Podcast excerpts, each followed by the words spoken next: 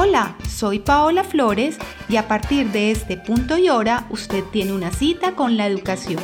Iniciamos Firmeza con Amor.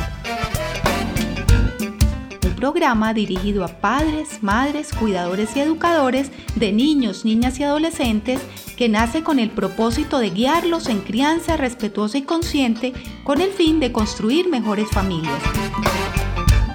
Firmeza con Amor una propuesta de frecuencia U 940 AM para la crianza y salud mental infantil y adolescente. Firmeza con amor, porque nuestros vínculos nos hacen quienes somos, aquí por la emisora cultural de la Universidad de Medellín.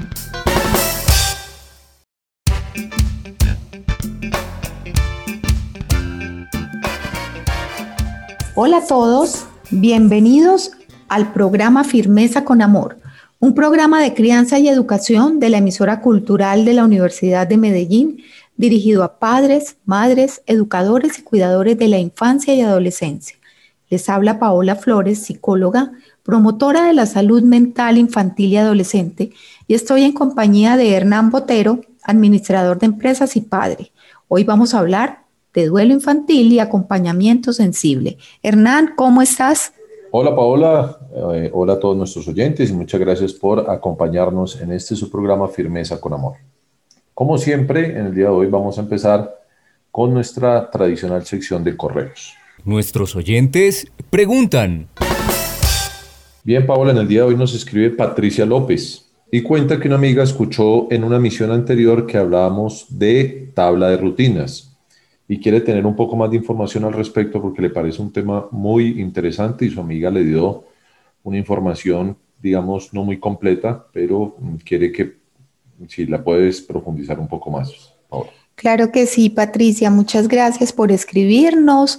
Eh, también puedes em, buscar, buscar en, en, el correo, eh, perdón, el correo, no la página de www frecuenciao.com, firmeza con amor, ahí están los programas. Em, y sí, mira, la tabla de rutinas, eh, ese día en ese programa, bueno, hablamos de material pues para niños, material para el aprendizaje. Y em, dentro de ese material para el aprendizaje aparece la tabla de rutinas. La tabla de rutinas sirve para ayudar a los niños a tener predictibilidad, a saber qué viene antes, qué viene después, a organizarse, em, más pues que como el cuadrito de caritas felices y tristes, que nosotros no promovemos el castigo, no promovemos el premio, em, sino la firmeza y amabilidad al tiempo.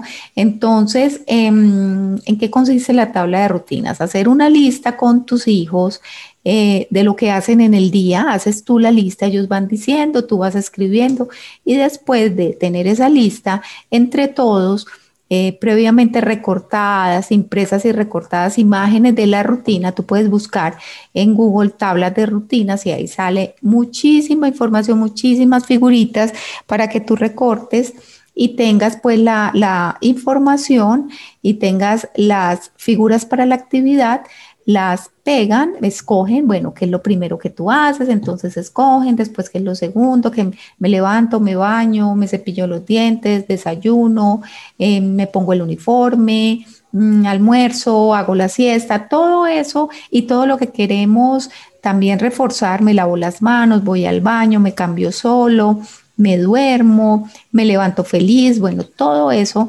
Eh, lo puedes colocar en la tabla de rutinas en un pedazo de cartulina, un octavo, un cuarto de cartulina, en orden lo colocas y lo pegas con tus hijos, porque la idea es, es que ellos cooperen, tenerlos en cuenta para satisfacer esa necesidad de pertenencia y lo ponen en un lugar visible y ya después preguntas qué sigue en tu tabla de rutinas. En vez de dar la instrucción, ve y te lava los dientes, le preguntas qué sigue en tu tabla de rutinas y eso ayuda a que el poder lo tenga la tabla de rutinas y haya más cooperación.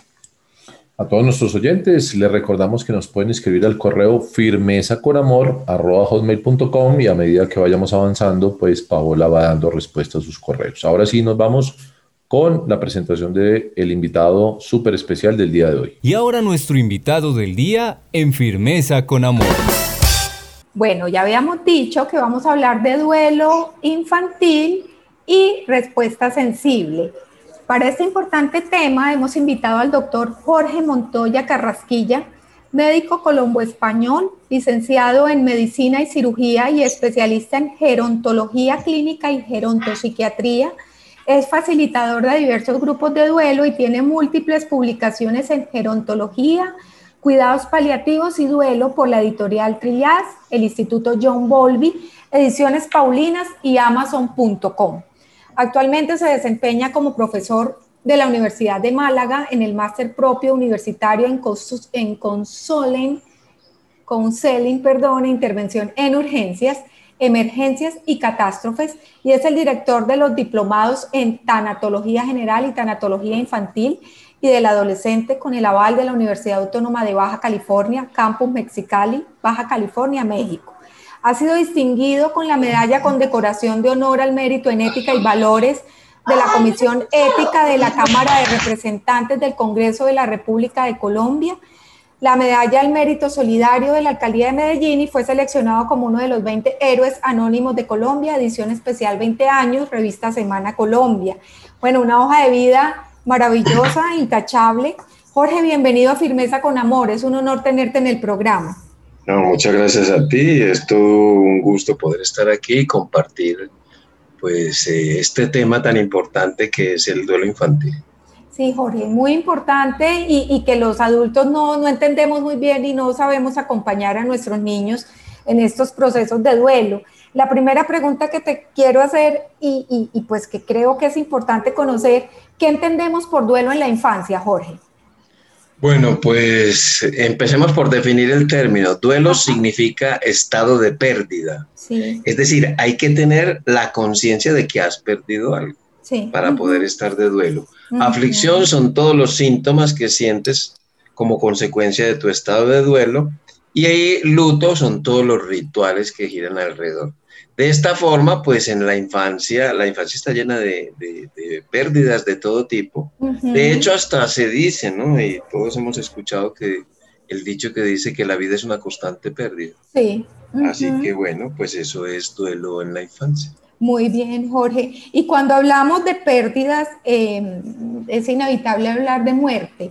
Y tengo entendido, Jorge, que el concepto de muerte en la infancia tiene que ver con las edades y con las etapas del desarrollo.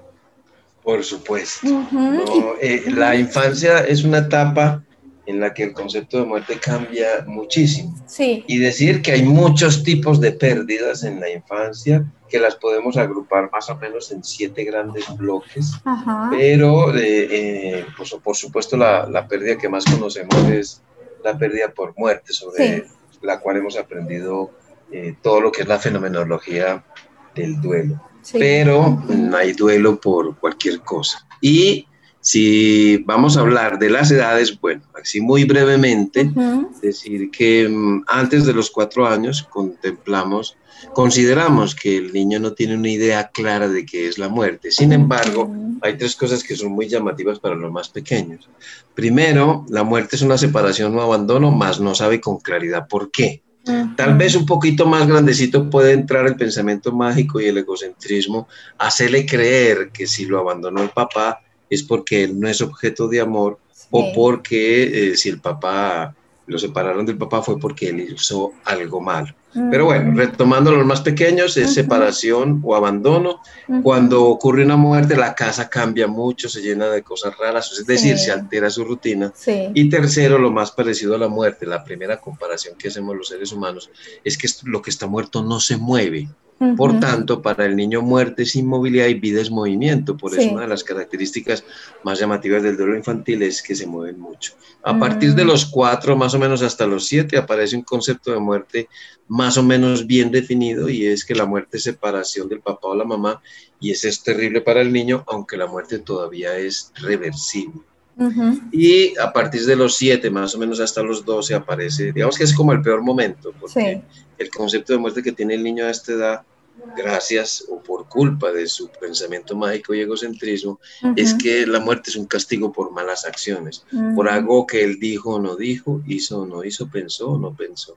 Esa es su forma de pensar. A partir de los 12 ya tienen el concepto de muerte que tenemos los adultos. También hay que decir, ya para terminar este pedacito de pregunta, es que el, el, concepto de muerte tal cual la entendemos los adultos está compuesto de cinco subconceptos que no se adquieren todos de una vez, sino que a medida que el niño va creciendo, va accediendo a cada uno de ellos, y es que la muerte es irreversible, inevitable, permanente, universal y no funcional. Y el último en adquirirse es precisamente el de la muerte como algo permanente, que se logra alrededor de los 10 o 12 años aproximadamente. A pesar de que los niños repiten muchas cosas, pero hay una gran diferencia a que un niño repita que realmente entienda lo que está repitiendo. Y muchas veces repiten lo que escuchan, ¿cierto? Ellos son, son pues van, van también como repitiendo esas frases o eso que decimos los adultos. Eh, ¿cómo, ¿Cómo se manifiesta, Jorge, el duelo en los niños? Hay unos comportamientos, tú decías el tema del movimiento que me parece súper interesante porque como no sabemos, entonces a veces eh, confundimos eso con ansiedad, con inquietud o con mal comportamiento. Sí, mira, pues el duelo en la infancia eh, se nos graba fácilmente con la, con la sigla BIR, BIR. es breve, intenso y recurrente. Los niños no toleran mucho tiempo la tristeza como los adultos, entonces el duelo será breve, intenso y recurrente. Pero las manifestaciones la manifestación más común, por supuesto, es la inquietud. Se vuelven muy inquietos, parecen de verdad déficit de atención con hiperactividad y a veces son mal diagnosticados, eh, como sufrir tal trastorno en cuando realmente están de duelo. Pero hay varias cosas, ¿no? Por supuesto.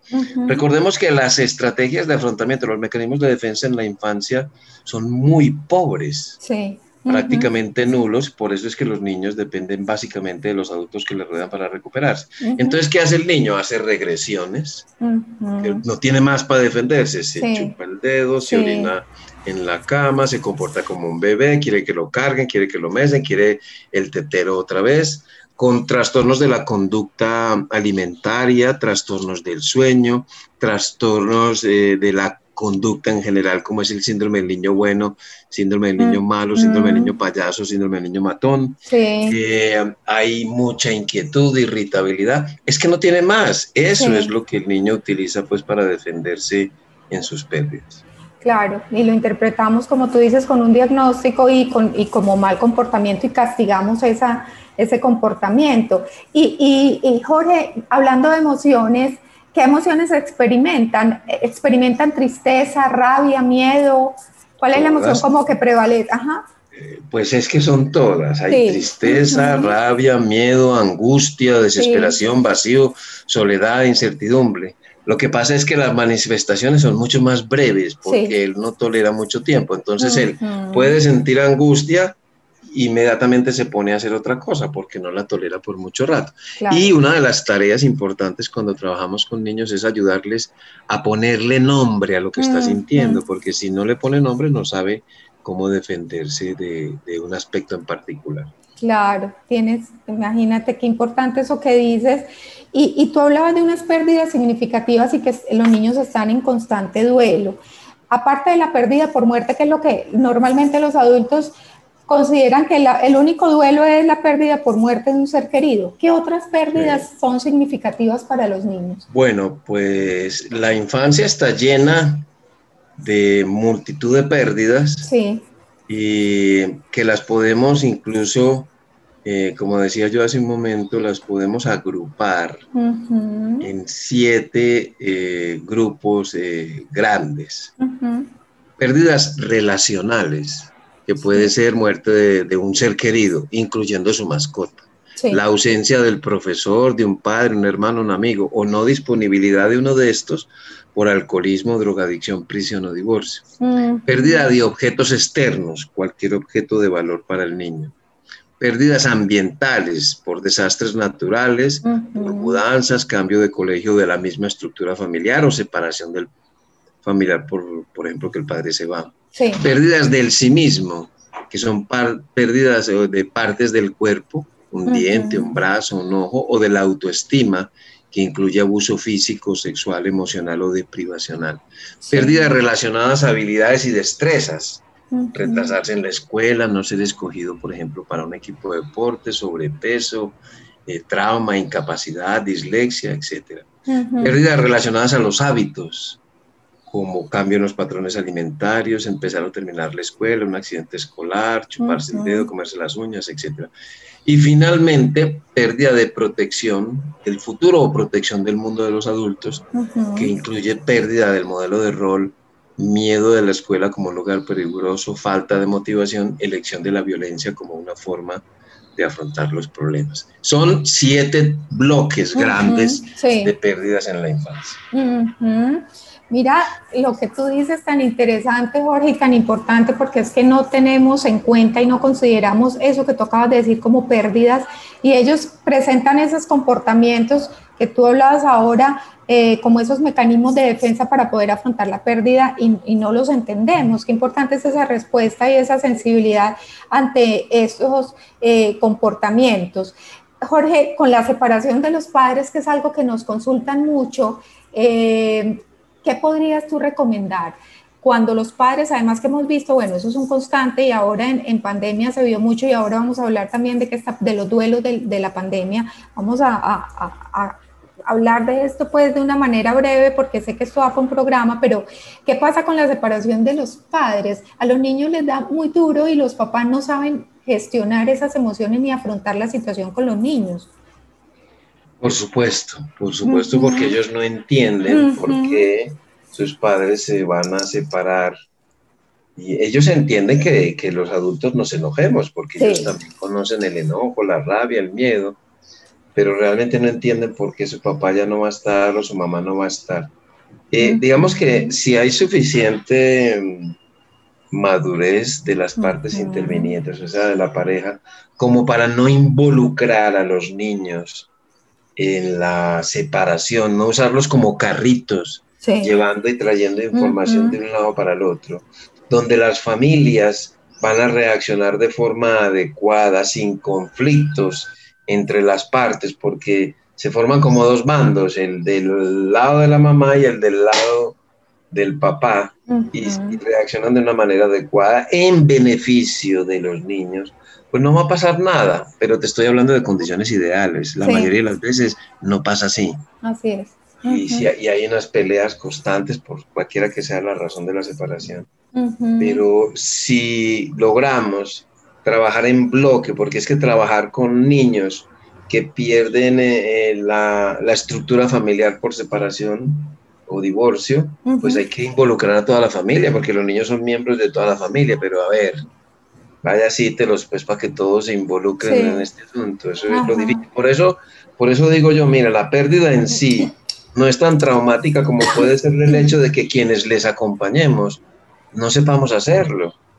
Y aquí en las separaciones, desafortunadamente, los bandos eh, casi siempre existen. Y las consecuencias, fíjate que las consecuencias son tan graves que hace muchísimos años sabemos que una pérdida afectiva en la infancia por muerte o separación es el principal factor de riesgo de psicopatología en la vida adulta. Mm, imagínate. O sea, una cosa terrible. Y además, cuando tenemos cualquier pérdida en la infancia, el niño normalmente se hace tres preguntas.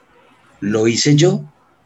¿Le puede pasar a mi papá o a mi mamá o a mí? ¿Y quién va a cuidar de mí? O sea, son tres preguntas, sobre todo lo hice yo, entonces, si al niño no se le aclara que la separación de los padres nada tuvo que ver, que nada de lo que él pensó o no pensó, dijo o no dijo, hizo o no hizo, tuvo que ver con ese asunto, pues las consecuencias son muy graves muy graves si no las tenemos en cuenta y, nos parece como tan, no sé, de hecho, pues también los padres con sus propias emociones lidiando con, con ese dolor de la pérdida para ellos también de su pareja, pero qué importante lo que dices de incluir a toda la familia, ¿cierto? Esa tribu de la que se ha hablado también que la crianza pues requiere eso, requiere un grupo que nos apoye y bueno, buscar ayuda es supremamente importante. Jorge, ¿qué está pasando ahora? Tú decías unos comportamientos o unos síntomas, pero bueno, unos comportamientos que tienen los niños cuando están en duelo y que son comportamientos que estamos viendo ahora en este confinamiento, eh, que los han dicho muchas personas que trabajan con la infancia, de hecho el sector educativo cuando los niños han vuelto, se han visto comportamientos eh, eh, de, de duelo, ¿cierto? ¿Qué está pasando con este confinamiento, con estos duelos y estas pérdidas que están viviendo los niños ahora? Bueno, lo primero sería hablar de esos realmente son cinco tipos de comportamiento. Sí, ajá. Mira, hay dos aspectos que son eh, eh, supremamente importantes eh, alrededor del duelo en la infancia. El primero es que por culpa del pensamiento mágico y el egocentrismo, los niños tienden a relacionar todo lo que sucede con ellos. Ellos son el centro del mundo, todo gira alrededor de ellos y ellos son los causantes de lo que pasa en el mundo. Y lo otro es que, es que los niños viven en soledad o perciben que el apoyo que se les está dando puede, respecto a sus pérdidas puede ser insuficiente porque es muy frecuente que se les excluya de la comunicación. Entonces esos dos aspectos se relacionan con esto que te voy a decir. Si al niño no se le aclara lo que sucedió, diciéndole que él no tiene nada que ver con eso, o sea, no se le aclara su culpa y su pensamiento mágico, puede presentar dos patrones de conducta bastante bien conocidos, que es el síndrome del niño bueno, en donde es un niño que interiormente piensa que él fue malo, pero entonces empieza a mostrarle al mundo con su conducta que él es bueno, que él no es el culpable, que él no es malo, entonces se vuelve exageradamente bueno a partir de la pérdida y se vuelve tan bueno y servicial que hasta quiere acabar con la muerte para que la gente no sufra. Entonces es una constante necesidad de hacer cosas buenas para mostrarle al mundo. Imagínate un niño creyendo, creciendo sin aclararle este pensamiento. No, pues que La otra es el síndrome del niño malo, que es un niño que interiormente piensa que fue malo, entonces empieza a hacer cosas malas para que se le castigue, porque es un niño malo. Sí. Imagínate, ese, ese sí que no vive muchos años. Sí. Y si el niño vive en soledad, eh, o como digo yo, percibe que el acompañamiento es insuficiente, como suele ser lo habitual, puede adoptar el síndrome del niño payaso o el síndrome del niño matón, que hace parte del bullying. El síndrome del niño payaso, pues es un niño que se vuelve el chistoso, el gracioso a raíz de la pérdida, porque de esa manera obtiene una atención que no obtiene para su duelo. Y lo mismo pasa con el síndrome del niño matón, utiliza el miedo y la rabia que conoce muy bien para manipular y obtener una atención que no tiene para su propio duelo. Y finalmente queda el trastorno mixto, que es una mezcla de todos los anteriores, que denota pues una negligencia absoluta del duelo infantil. Eso está pasando todos los días y se ven en las escuelas todos los días. Sí. Ah, y no se hace nada. y no se hace nada. ¿Y qué recomiendas hacer con esto, Jorge, con estos síntomas que nos están mostrando los niños? Y ahora hay un duelo, pues de hecho hay un duelo general mundial por, por el confinamiento, porque ya no hacemos las mismas actividades. Entonces, ¿qué recomiendas tú a los adultos que acompañan a los niños, tanto en casa como en colegio, con estos comportamientos? Bueno, lo primero, lo primero, eh, la primera tarea del duelo, que es una apreciación mía, y, no es por capricho mío, sino es por puro sentido común. Sí. Yo aprendí en mi formación que un, un, un fenómeno cualquiera será tanto más angustiante cuanto más lo desconozcamos. Por eso, la primera tarea siempre será información. Y en este caso, pues cultura de duelo, informarse. Hay que leer cosas sobre duelo infantil y sobre cómo ayudarles a los niños, identificar estos patrones de conducta y saber que detrás de ese niño exageradamente bueno o ese niño malo hay un sentimiento de culpa que no se le ha aclarado, que detrás de ese niño payaso que en un futuro será un adulto con la postura de Garrick, que ese niño matón, si eso no lo aclaramos, va a ser un desastre. O sea, mira que el conocimiento te va a ayudar. Yo no te puedo decir, es que tienes que hacer esto o aquello porque sería muy, muy pequeña la ayuda que se daría. No, busquemos información, busquemos asesoría en duelo infantil. Excelente, excelente eso que dices y vamos a hablar ahora al final eh, de la entrevista, pues de, de, de, los recursos que tú nos puedes recomendar y los cursos que tú también das, porque es muy importante, muy importante buscar información. Bueno, está pasando o pasa, pues no es ahora, pero siempre que a los niños no, no los, como que no los enfrentamos a los rituales cuando hay muerte. Ocultamos la muerte, no van al funeral, no, nada, no se habla de la persona que falleció. Eso pasaba antes y ahora sí que más, porque como no podemos asistir a estos rituales, em, ¿recomiendas eso? No, no hablarles o sí deben los niños asistir, enfrentarse, hablarles de, de, de la muerte y de la persona que falleció? Bueno, pues mira, en el duelo tenemos un dicho en relación con los rituales. Cuanto más breve es un ritual, más complicado es un duelo. En relación a la participación de los niños en los rituales funerarios, sea ver el cuerpo muerto, o sea asistir a una velación, lo primerito que tenemos que tener en cuenta es la edad que tiene el niño, porque la edad nos va a orientar sobre si el niño tiene capacidad de decidir por sí mismo o no la tiene. Se considera que los menores de cuatro años no tienen capacidad de decidir por sí mismo, entonces tendrán que hacer lo que el adulto cuidador le parezca oportuno en ese momento. Pero si el niño tiene capacidad de decidir por sí mismo, tú tienes que preguntarle, no lo vas a llevar sin preguntarle, ¿quieres ir a la sala de velación? Pero antes de que el niño elija, le tienes que explicar qué se va a encontrar para que él pueda escoger. Vamos a ir a una sala de velación, hay mucha gente eh, triste, mucha gente llorando, no se puede jugar, no se puede gritar. Pues lo más seguro es que diga que eso es muy aburrido, y quiere quedarse en casa, no pasa nada. Luego que volvamos, le explicamos qué fue lo que encontramos, porque puede tener curiosidad de qué hacíamos tanto rato fuera. Entonces dice la gente, ¿y si es bueno que el niño vea tanto dolor en una sala de velación? Un principio muy básico en el duelo, que es el segundo principio, que se llama el principio de utilidad, dice que en el duelo no hay cosas buenas ni cosas malas, o me sirven o no me sirven. En este caso, si el niño ve que los adultos cuando estamos afligidos nos consolamos mutuamente, eso es un aprendizaje muy positivo.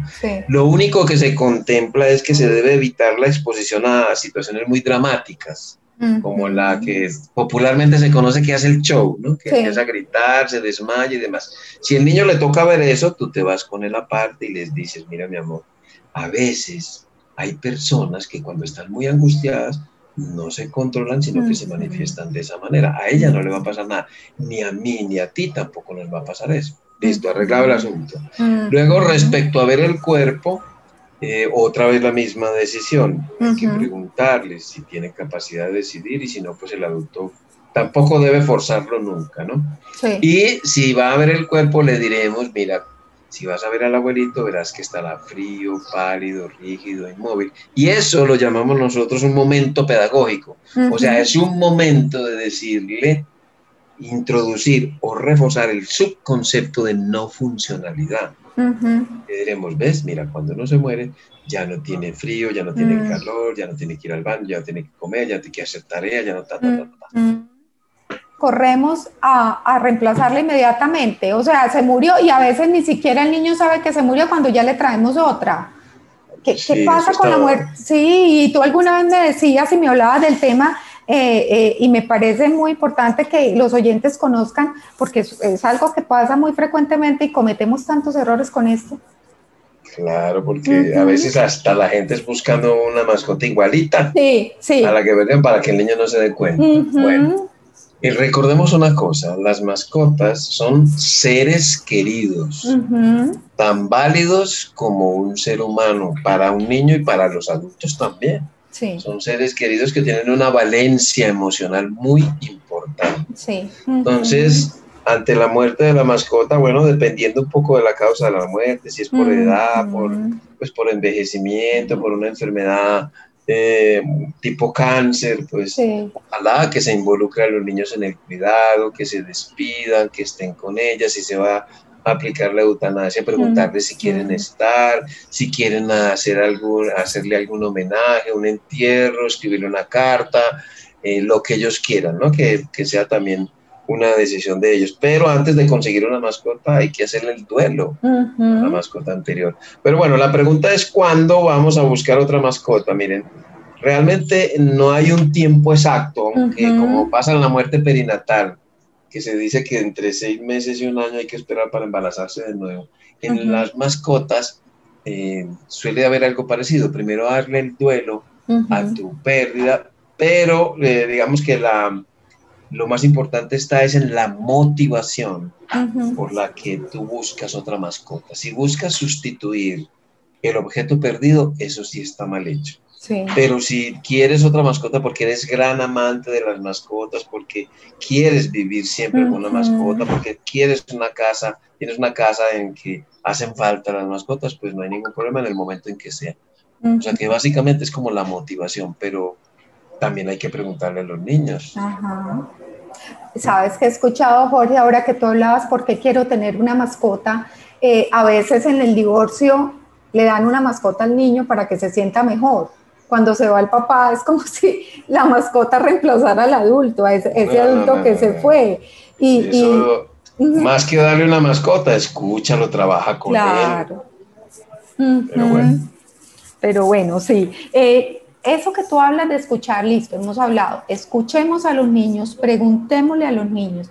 ¿Qué más podemos hacer para ayudarlos a transitar ese duelo de una manera sana, Jorge? Bueno, en cualquier duelo hay dos eh, herramientas fundamentales para trabajar con los niños en duelo y son el juego y el dibujo. Además de que vamos a aprender a tener conocimientos básicos sobre el duelo infantil, pues trabajemos con ellos el juego y el dibujo. Y sobre todo observemos su juego, porque en el juego ellos muestran mucho de lo que están viviendo, lo repasan a través del duelo como una manera de irlo integrando. Y en el dibujo, pues recordemos que la mayor parte del contenido del dibujo infantil es inconsciente y ahí descubriremos muchos de los conflictos que el niño está teniendo. Hay cantidad de actividades con los niños en duelo y muchísimas. Yo tengo varios libros en ese sentido y ahí, pues hay uno aquí que, que lo publica Ediciones Paulinas, y se llama Qué difícil es decirte adiós, creo que es que se llama. No es fácil decirte adiós, yo lo tengo. No es fácil, te lo sabes mejor tú. Sí. Y ese tiene montones de actividades para trabajar con niños en duelo. Vuelvo a lo mismo, mira, es que si tú me dices, bueno, ¿qué hacemos con mi, con mi hermano que le acaban de diagnosticar esclerosis múltiple? Sí. Pues lee sobre esclerosis múltiple para saber qué es lo que tienes que hacer. Ajá. Así es, la información es supremamente importante. Vital, sí. Jorge, ¿y cuándo consultamos con un profesional? ¿Qué nos recomiendas cuando ya se está pasando de pronto un poquito a una parte mucho más patológica del duelo? Bueno, ahí hay una barrera bastante difícil porque lo patológico puede proceder de la ignorancia de lo no patológico. Sí, así es. O sea, eso es bastante, generalmente pues eh, usa, se usa ese término con una ignorancia absoluta.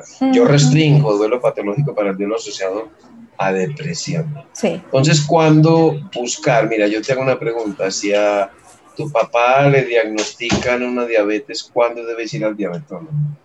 No, inmediatamente. Pues inmediatamente. sí. ¿Cierto? Entonces, cuando un niño está en duelo, hay que buscar un especialista en duelo de forma inmediata para que nos ilustre, nos informe, nos evalúe sobre lo que hay que hacer y periódicamente trabajemos con, con el niño para vigilar el curso y sobre todo para actuar de forma preventiva, porque hay un principio muy básico que, que es una mm, adaptación de la ley de Hansel que yo hice hace muchos años, que dice cuanto antes, busque, cuanto antes busquemos ayuda, tanto mejor, porque evitamos que se formen patrones disfuncionales del duelo. Es decir, no esperemos a que aparezca, entre comillas, lo patológico. Actuemos desde un principio para que la probabilidad de que el curso natural del duelo sea sano, pues sean mayores que, en caso contrario. ¿Hasta cuándo vamos a, acompañar a un niño en duelo que tiene una pérdida en la infancia? Eso me lo hicieron una vez en uno de los tantos diplomados que yo dicto y les dije, por lo menos hasta los 24 años. ¿Cómo? ¿Cómo así? Que no sé qué. Dice, ¿hasta cuándo hay que seguir un niño diabético que le diagnostican diabetes insulino dependiente en la infancia? Toda la vida. Toda la vida. Porque el duelo no, es que el duelo es menos importante. ¿Y sabes por qué? Que muchos niños adoptan, pueden adoptar una postura de, por ejemplo, si el niño se siente incapaz de afrontar lo que está viviendo, se produce un fenómeno, se, se, puede producir un fenómeno que llamamos bloques congelados de tiempo, es decir, congela toda la situación, la emoción, el sentimiento, la cognición, todo alrededor de la situación y sigue la vida como si no hubiera pasado nada. Y eso se puede descongelar, se puede mantener congelado muchísimos años y normalmente en la adolescencia o tiempo después, incluso en la juventud, se puede descongelar en forma de un cuadro depresivo o hasta en un cuadro psicótico grave. Por ejemplo, yo no sé si tuviste la película que es una, un clásico duelo congelado que se descongeló en la adolescencia, en la juventud, que se llama Vidas de Papel. No, no la he visto, la voy a apuntar pues acá. Te la recomiendo, ¿no? Está en Netflix. Ok, súper. Netflix y es una película increíble, una película turca que, que precisamente muestra eso. Excelente, qué buena recomendación. Y tú hablaste de los adolescentes. ¿Cómo afrontan los adolescentes el duelo, Jorge? Y hay muchos duelos, porque entonces ya vienen los amigos, la novia, el cuerpo. Y el cuerpo es un duelo. Por ejemplo, mi hijo que está en la adolescencia está pasando por un duelo en el cuerpo, del cuerpo impresionante. Muchas veces eh, el adolescente, bueno, pues, empecemos por decir una cosa, el adolescente está en un límite, es una zona gris, ¿no? Sí. O es un niño o es un adulto. Muchos quieren eh, asumir roles de adulto, pero tienen la ventaja también de que en cualquier momento que la angustia sí lo amerite, pueden recurrir a una etapa más, más anterior al desarrollo, o sea, pueden comportarse como niños. Esa es una ventaja que a veces el adolescente la ve como desventaja, pero realmente es una ventaja de esa situación. Generalmente el adolescente no te va a consultar por las cosas si Mm, así de forma rápida, pero si le escuchas un buen rato, terminará por decirte qué es lo que le pasa. Es muy frecuente que el adolescente busque al médico por dolores físicos y el médico tuviera la paciencia de escucharle un buen rato, terminará diciéndote qué es lo que le pasa. Entonces pueden, eh, se describen como un perfil, eh, eh, un abanico, ¿no? En un extremo está el niño que puede comportarse excesivamente controlador y protector con el padre sobreviviente, la familia, y el otro es el excesivamente distante. Que, dice, pues, este niño que le pasa, no, no está con nosotros nunca y demás. Pero sí, una necesidad muy importante de los adolescentes es la de sus pares. Ellos trabajan mejor el duelo con sus compañeros por una razón muy simple porque no se sienten capaces de, de, manejar, porque si yo empiezo a hablar de mi angustia y mi mamá pone una cara de angustia horrible, pues yo no sé cómo manejar eso, entonces prefiero no hacerlo delante de ellos y más bien lo hago con mis compañeros, con mis amigos y una cosa muy común en el adolescente es que necesita moverse mucho. Entonces a través de la actividad deportiva o incluso yo he tenido varios, varios eh, adolescentes, por ejemplo, te cuento uno eh, cuando ocurrió el terremoto en México, que se cayó una escuelita, la escuela Repsamen, donde murieron 23 niños, yo trabajé con las familias de estos niños muertos. Y en una de las tantas familias había un adolescente que los padres no hacían sino criticarla, que porque es que la niña con 14 años quería ir a la discoteca. Recién muerto su hermano, y pues que ella necesita moverse. Es su manera de trabajar su proceso. Muchas veces también se encierran a escuchar música cuando están un poco tristes, a distraerse como lo hacemos nosotros. Claro. hay que estar vigilantes y negociar con, ello, con ellos también eh, esos comportamientos porque también es frecuente ciertas conductas impulsivas de riesgo y hay que andar vigilantes en ese sentido. Claro, y no pensar que son insensibles porque no están llorando todo el día como tal vez está el adulto, ¿cierto? Porque no expresan, exactamente, lo expresan de otra manera y como, como tú dices, lo hacen por fuera. Y eso que tú decías de que le pueden contar al médico, a mí se me ocurre, cuando tú dices eso me parece tan importante que los pediatras pues aprendieran sobre duelo, Jorge, y aprendieran sobre estas situaciones y tuvieran el, el pues el tiempo en consulta. Y, y, también yo pensé, la próxima vez que lleve a mi hijo al pediatra lo voy a dejar solo, que, entre a su consulta solo y hable, pues, porque pues, necesita hablar y expresar con otras personas que no seamos nosotros los padres. Mira, yo tengo muchos amigos pediatras y hay una con la que trabajo en México que es pediatra intensivista y le decía yo, los pediatras están criando niños muy saludables, con muy buena proporción de peso y talla, eh, pero emocionalmente muy flojos, porque de eso no se ocupan los pediatras. Es como si solamente me ocupara del cuerpo, así sea un niño bien triste. Los pediatras tienen, deberían saber mucho, mucho de duelo infantil. De hecho, Jorge, deberías dictar en, en, la, en la especialización de pediatría tu módulo de duelo. Sería supremamente pues, importante. Pues no, el duelo en medicina es un poquito complicado. Ajá. Porque mira, hasta en pedagogía, ¿no? ¿Quiénes trabajan con niños en duelo constantemente todo el día? Pues los maestros. Sí. No, estoy dictando un curso, ¿eh? Sí, cuéntanos. Ajá. Un curso de duelo con, eh, eh, con los maestros de Sabaneta a través de Corpoaces. Un curso muy bueno entrenando a los maestros en, en duelo infantil, que es todo lo es los miércoles, creo, los martes, ya me los jueves, creo. Bueno, en fin. Porque hace mucha falta, hace mucha falta, pero fíjate, mira lo, lo, que los psicólogos aprenden de duelo en, en la universidad. Pues, una horita, muy poquito, y es un autor que, que lee a, una, a autores anglosajones traducidos al español porque no confían en la, en, en la producción propia y utilizan las fases de Kubler-Ross, que son las fases del duelo por enfermedad avanzada y terminal. No son las fases del duelo, pero la gente las utiliza, en fin. Sí, no, pues qué importante conocer este tema y qué bueno eh, poder, pues los maestros en el aula y, y, en la Asociación Antioqueña de Educación Infantil, que, que, yo estoy en la Junta y que voy a hablar de ese curso que estás dictando, porque es súper importante que, que los maestros tengan este conocimiento. Eh, y hablando de aula y de maestros, Jorge, los maestros cómo pueden afrontar, enfrentar y acompañar esta situación en los niños. Pues mira, precisamente el curso que estoy dictando con los maestros de Sabaneta se llama Impacto del duelo infantil en el contexto escolar. Es decir, cómo desde la escuela podemos ayudar a trabajar a, ayudar a los niños en duelo y trabajar el proceso dentro de la misma escuela. Te digo una cosa simple, por ejemplo, la atención y la concentración en los niños en duelo está muy dispersa. Sí. Sin embargo, el niño tiene cinco asignaturas de atención sostenida en el día, más una actividad de deporte.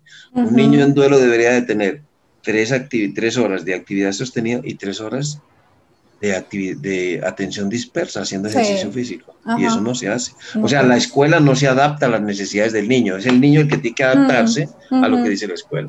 Y lo que dice el adulto. Y el adulto, pues, que, que, cumple un currículum y que, y que necesita next, ¿no? Como pasemos a esta, esta malla curricular, ya aprendió vocales, ya aprendió colores y ahora pasemos a números. Pues no, no tiene en cuenta la necesidad. Qué importante eso, Jorge. Bueno, cuéntanos Listo, estás haciendo el curso con los maestros de Sabaneta. Cuéntanos qué otras, yo por ahí he estado en el, en el programa em, hablando de, lo que vas a hacer con Juliana Vergel eh, en duelo. Y Estamos, sí, sí, sí. Cuéntanos, cuéntanos porque has hecho, estás haciendo muchas cosas con Natalia Castillo, también estás eh, en, un, en un grupo de duelo perinatal. Estamos terminando el diplomado en duelo perinatal. Ajá.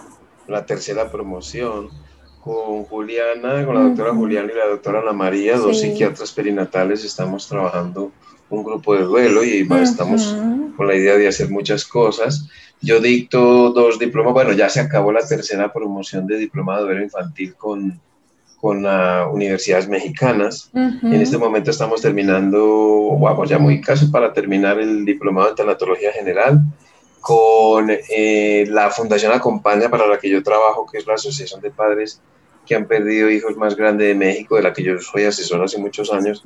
Estamos también muy avanzados en el diplomado en pérdida, aflicción y luto y vamos a empezar el segundo semestre un diplomado en duelo infantil y con, eh, bueno, muchas cosas estoy yo, estoy terminando un diplomado con Chile, bueno, no, terminándolo empezando, un diplomado con, una, con, con Chile, eh, dictándolo. Eh, estamos para empezar también un diplomado aquí en Colombia con una universidad de Cúcuta, una universidad pública, y estamos en conversaciones con esta universidad y la Corporación Cariño para abrir un diplomado en duelo infantil. O muchas cosas en duelo infantil y en tanatología general. Espectacular, me encanta, Jorge. Y también haces consulta. ¿Estás haciendo consulta ah, actualmente? Sí, pero virtual, porque como yo viajo, tú sabes que yo viajo mucho. Sí. Y, esta pandemia, pues bueno, digamos que me retrasó mucho los viajes, pero hace como dos años no tengo consultorio porque tener el consultorio eh, para no ir, pues era muy mm, costoso. Claro. Es algo todo virtual. Ok, súper. ¿Y dónde te podemos encontrar? ¿Cuáles son tus redes? ¿A dónde te podemos escribir para poder acceder también y mirar dónde están toda esa información y esos cursos y esos diplomados que, que estás dictando tan espectaculares? Bueno, pues yo estoy siempre en la, en la página, todas mis actividades están en la página de la asociación, en la página de Facebook de la Asociación de Estudios y Clínica Tanatológica de Baja California, AC, que yo soy el fundador de, esta asociación, que es una asociación que tenemos en Tijuana. Y ahí salen todas mis actividades. También en, mi página de Facebook, Jorge Montoya Carrasquilla, me pueden eh, ubicar. Y eh, estoy buscando aquí para que veas eh, a ver si lo encuentro. ¿Dónde está mi tarjeta? ¿Dónde están todas las redes? Bueno, en Instagram estoy como Monte de Olla. en, eh, en, Twitter estoy como arroba, ¿cómo es? Eh, hashtag. Hashtag.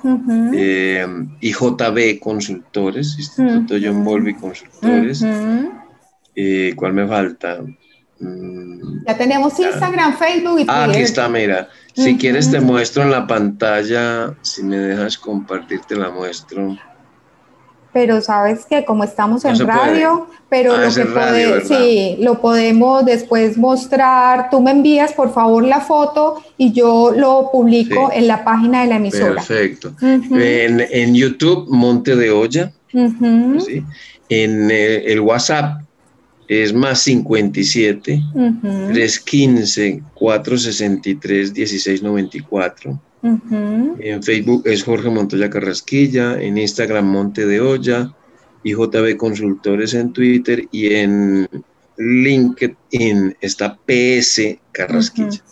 Excelente, bueno, no hay excusa, tenemos a, a Jorge en todas las redes sociales para que podamos acceder a estos temas y a este tema, pues el duelo que es tan importante. El libro no es fácil decirte adiós, lo recomiendo que otros libros tienes, Jorge. Muchos, muchos. Pero bueno, hablemos de duelo infantil. Son, son 27 libros que tengo. Uh, wow, buenísimo. Bueno, pues de duelo infantil tenemos en, eh, aquí en Colombia ese que acabas de mencionar, que nunca me he podido aprender el nombre. No es fácil decirte adiós. Eso, no es fácil, decirte adiós.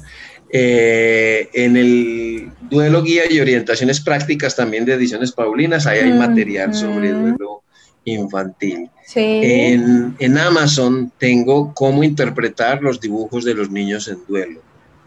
Espectacular.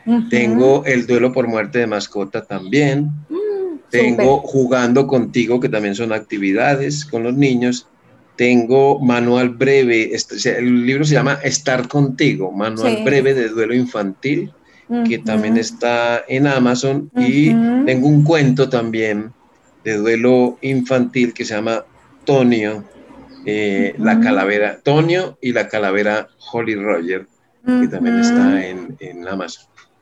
Excelente, Jorge. Bueno, no me dejaste, me dejaste antojada y correré a Amazon a comprarlos, pues porque de verdad que me parece espectacular.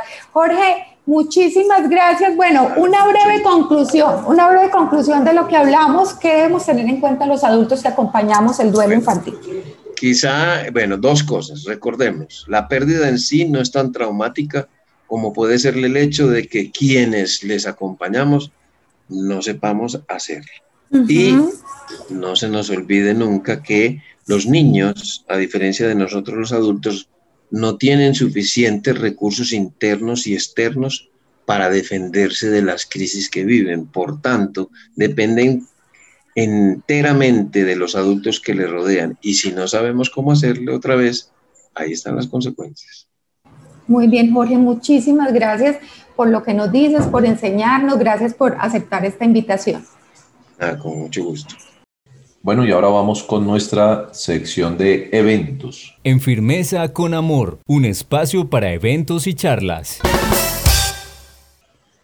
Disciplina Positiva Puerto Rico invita a la conferencia Valores y herramientas para conseguir las metas de la crianza. Lo va a dar Anabela Shackett. Pueden tener mayor información en el bio de registro de la página de Instagram la actividad es gratuita y estará accesible a las primeras 100 personas que logren registrarse. Es el sábado 8 de mayo a las 10 de la mañana. Repito, valores y herramientas para conseguir las metas de la crianza. El link es Disciplina Positiva PR. Disciplina Positiva PR en Instagram y ahí encuentran información. También Educando con Amor Perú nos invita a estrategias para ayudar a los niños y niñas a gestionar su enojo. Muy importante para estos difíciles momentos en que estamos en pandemia. Un tema muy, muy importante. 25 y 27 de mayo, de 8 a 10 de la noche por Zoom. Pueden ustedes encontrar también información. Los cupos son limitados y pueden escribir a infotalleres.emociones.gmail.com y buscarlos también en la página de Instagram de Educando con Amor Perú. Educando con Amor Perú, correcto. Voy a repetir el correo, Paola, para que puedan tomar apunte. infotalleres.emociones.gmail.com y ahí con gusto les dan respuesta y van a darles la información que necesiten para el registro. Muy bien, Hernán. Muchas gracias. Eventos maravillosos, interesantísimos. Ojalá aprovechen estos espacios. A todos nuestros oyentes, mil gracias por seguirnos y les recordamos que realizo asesorías personalizadas, talleres y conferencias. Para eso nos pueden escribir a firmezaconamor.hotmail.com. Les hablamos Paola Flores, psicóloga, promotora de la salud mental infantil y adolescente, y Hernán Botero, administrador de empresas y padre. Los invitamos a una próxima emisión de Firmeza con Amor en nuestra emisora Frecuencia U, la emisora cultural de la Universidad de Medellín, 940 AM y en las plataformas digitales. En este punto y hora termina Firmeza con Amor. Un programa dirigido a padres, madres, cuidadores y educadores de niños, niñas y adolescentes que nace con el propósito de guiarlos en crianza respetuosa y consciente con el fin de construir mejores familias.